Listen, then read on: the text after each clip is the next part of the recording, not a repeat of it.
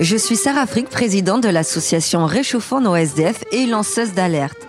Chaque jour, des dizaines de femmes se retrouvent à la rue, parfois avec des enfants, et pour la plupart d'entre elles en grand danger. Le but de Réchauffons nos SDF, c'est d'aider ces femmes en situation d'urgence en lançant des chaînes citoyennes de solidarité. Aujourd'hui, c'est vraiment un épisode très particulier, car cela fait déjà un petit moment qu'on interpelle le gouvernement avec beaucoup de respect sur les accouchements de rue. Vous avez bien entendu des femmes accouchent dans nos parkings, sur nos trottoirs, et cela depuis déjà plusieurs années. Rappelle aussi également que des nouveau-nés naissent dans ces conditions et certains malheureusement décèdent alors qu'ils ont quelques heures de vie. Je rappelle cette histoire à Lille de cette femme qui a accouché dans la rue et malheureusement effectivement son petit bébé est décédé lors de l'accouchement et voyez-vous, elle a été incarcérée. Donc aujourd'hui, nous avons le plaisir et l'honneur d'avoir le témoignage d'une accoucheuse de rue. C'est une exclusivité. Elle se prénomme Anne et c'est une amie. Anne, je pense qu'il faut quand même préciser à nos auditeurs que cela fait plus de dix ans qu'on se connaît. Nous sommes amis et sœurs de lutte. Nous sommes sur le terrain ensemble, souvent. On fait des maraudes. On fait des maraudes et puis surtout on s'entend bien et euh, on lutte toutes les deux pour la même cause. C'est ça le plus important. Cela fait déjà plusieurs années que tu le dénonces également en tant que lanceuse d'alerte. Tu m'as inculqué, tu m'as appris l'existence de ce phénomène.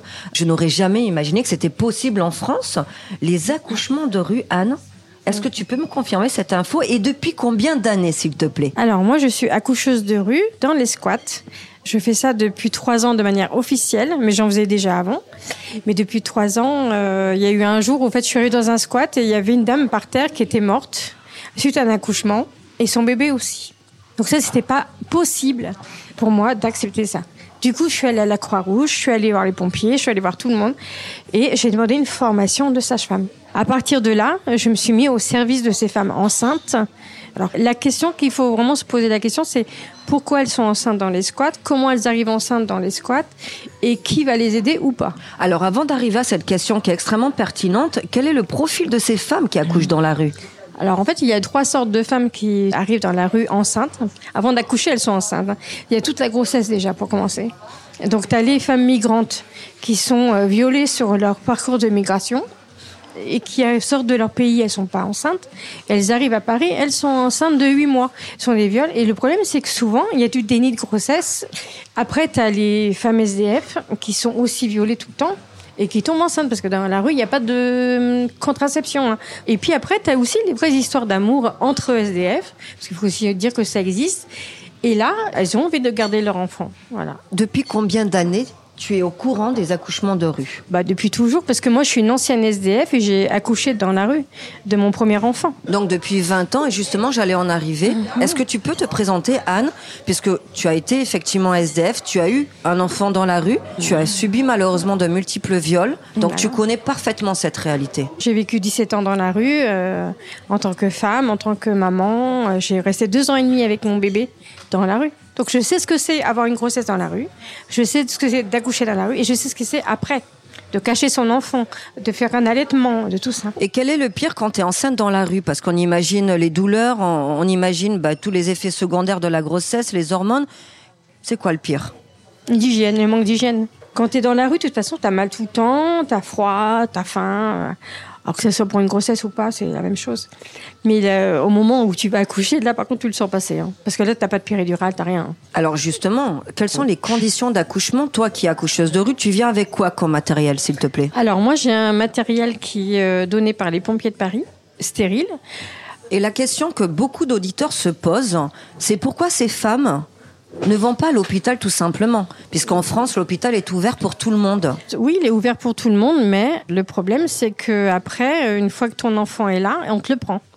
Tu peux être à la rue et une très bonne mère. Aujourd'hui, quelle serait la solution pour éradiquer ce phénomène des femmes qui accouchent dans la rue? Quelle serait la solution là, d'après toi, tout de suite? De leur faire une promesse qu'elles peuvent garder leur enfant une fois qu'elles ont accouché dans un truc officiel, dans une maternité mais qu'on leur enlève pas leur enfant. Et ça, il faut qu'elles le sachent au départ. Alors qu'on pourrait éviter des drames, des morts d'enfants ou de mamans, s'il y avait une vraie prise en charge et une vraie conscience de dire, bah non, je vous laisse votre enfant. Alors après, il faut mettre des logements pour enfants et tout ça, en sachant qu'à Paris, il y a presque plus de logements pour SDF et encore plus de logements pour femmes SDF et encore moins pour les mamans SDF. Moi, je veux juste qu'ils nous écoutent et qu'ils interviennent qui nous envoie les bonnes personnes, mais je veux pas du blabla. Monsieur Macron, la priorité de ce quinquennat, c'est la violence faite aux femmes avec un numéro vert quand même.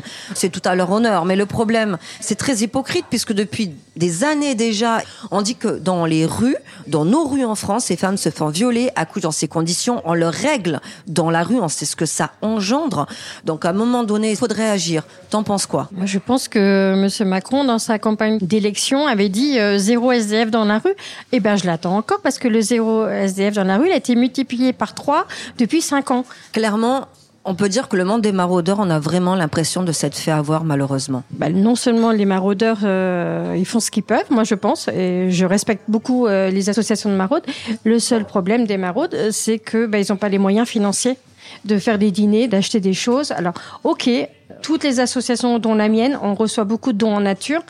C'est sympa d'envoyer un shampoing, mais ce serait mieux d'envoyer 100 euros pour faire une mise à l'abri d'une personne surtout quand c'est une femme qui a été violée et qui vient d'avoir un enfant, qu'on puisse la mettre à l'abri, à l'hôtel. Et ça, c'est simple, hein. on a fait nos calculs. Une nuit à l'hôtel, plus un repas, plus tout ça, plus les affaires d'hygiène, c'est 150 euros la nuit. C'est simple. Vous mettez quelqu'un 10 jours, ça fait 1500 euros. Il y a personne qui a ça. Voilà. Donc comment on fait? Voilà. C'est pour ça qu'on a besoin du gouvernement. Moi, je suis très concrète, je suis très pragmatique. les blabla, les machins, moi, ça ne me va pas du tout. Anne, t'es une ancienne sans-abri, t'as fait 15 ans de rue, des multiples viols, un enfant dans la rue avec bien sûr un accouchement. Quand tu es sortie de là, tu aurais pu tourner le dos à cette réalité, à ce monde-là souterrain, mais tu as décidé de continuer à t'investir. Pourquoi? Quel a été ton leitmotiv? Alors en fait, quand j'ai été réinsérée, on va dire, dans la vie dite normale, j'ai passé euh, 4-5 ans à me reconstruire moi-même avant de pouvoir aider les autres. Il hein. faut d'abord se reconstruire soi-même, parce que sinon ça sert à rien. J'ai écrit un livre qui s'appelle Mes années barbares, et le dernier chapitre s'appelle La promesse, parce que j'avais promis à des amis de ne pas les laisser tomber. Et à partir de là, je ne les ai jamais laissé tomber. Et je profite d'être un trait d'union entre les deux mondes, entre le monde de la rue et le monde dit normal. Mais mes enfants ont grandi, et puis euh, maintenant c'est eux qui font des maraudes. Donc voilà, la vie tourne. Mais il faut y aller. Il faut pas laisser tomber les autres. Anne, justement, tu es une experte de la rue. Tu connais vraiment les deux mondes. À combien t'estimes le nombre de femmes dans la rue et à combien d'accouchement tu as procédé euh, ces derniers temps Alors, euh, juste pour mettre des chiffres, parce que je comprends que les gens n'ont pas tous les chiffres dans la tête, il y a exactement en France 300 000 SDF. En France totale. À Paris, on est à peu près à 13 000, 14 000 SDF. Et ces 40% sont des femmes. Sur les 40%, il y a à peu près 30% euh, qui sont des mamans. Voilà. Et donc, chaque maman qui est dans la vie normale peut se dire, mais moi, comment j'aurais fait? Et combien moi j'ai fait d'accouchements? On est cinq accoucheuses de rue à Paris. Il y en a deux à Marseille maintenant. Il y en a une à Toulon. Il y en a à Avignon. Il y en a partout parce que justement, euh, ben, on s'est mis en groupe. On a des groupes WhatsApp où on se communique entre nous. Et voilà, et on se forme entre nous. Enfin, il y a plein de choses. On se soutient aussi parce que des fois c'est dur. Et moi, personnellement, euh, bah, depuis trois ans, j'ai dû mettre au monde une cinquantaine de bébés. Comment tu es alerté qu'il y a un accouchement à tel endroit? Comment ça se passe? Et quelles sont les conséquences sur le nouveau-né? Parce qu'on n'y pense pas à l'enfant, mais comment il grandit dans la rue? Est-ce qu'il a des traumatismes, cet enfant? Alors, il y a plusieurs réponses. Déjà, moi, on me connaît parce que bah, c'est le bouche à oreille. je fais pas de pub, hein. tout le monde me connaît. Le fait que je suis une ancienne SDF, ça aide énormément parce que les gens disent, elle a vécu la même chose, donc elle peut nous aider, elle peut nous comprendre, etc. Après l'accouchement, le bébé, ben, il vit euh, dehors. Donc après nous, en tant qu'association, moi, mon association à Orient est partenaire d'autres associations qui donnent des vêtements, des couches, des biberons. Quand je peux, je les mets à l'abri dans des squats. Donc c'est pour ça que je fais beaucoup d'accouchements dans des squats, parce que les squats quand même, c'est même s'il fait froid, hein, comme en ce moment, on est quand même à l'abri de la pluie, on est quand même, on a quand même de l'eau euh, courante et on peut laver son bébé, même si c'est euh, lavage à l'eau froide. Hein. Puis après, on se débrouille. Et après, chaque maman est responsable de son enfant, mais comme dans la vie normale. Donc après, bah, elle va chercher euh, des moyens financiers, elle va chercher euh, un petit boulot, elle va chercher tout ça. Et puis après, il y a la solidarité entre SDF, entre maman SDF, ou même euh, qui sont pas mamans d'ailleurs, mais qui prennent en charge les enfants, le temps que l'autre maman ben, aille travailler au franc prix sur un mi-temps. Tout se passe normalement, sauf que là, il y a un petit bébé. Alors, est-ce qu'il est traumatisé? Sûrement.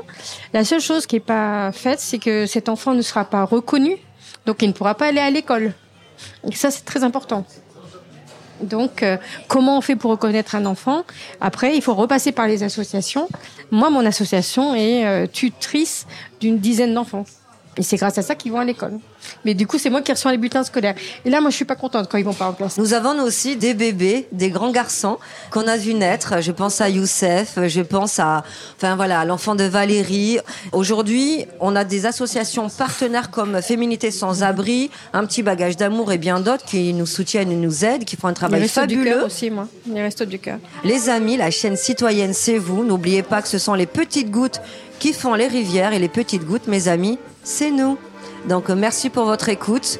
Merci Anne, merci pour euh, ce moment magique. Merci Sarah. Merci de m'avoir donné la possibilité de parler et de interpeller. Ce podcast a été réalisé grâce au soutien de www.altrui.org, une association et un réseau social ayant pour raison d'être de cultiver l'altruisme comme solution pragmatique aux défis du 21e siècle via les canaux digitaux. Altrui est également l'organisateur du podcaston.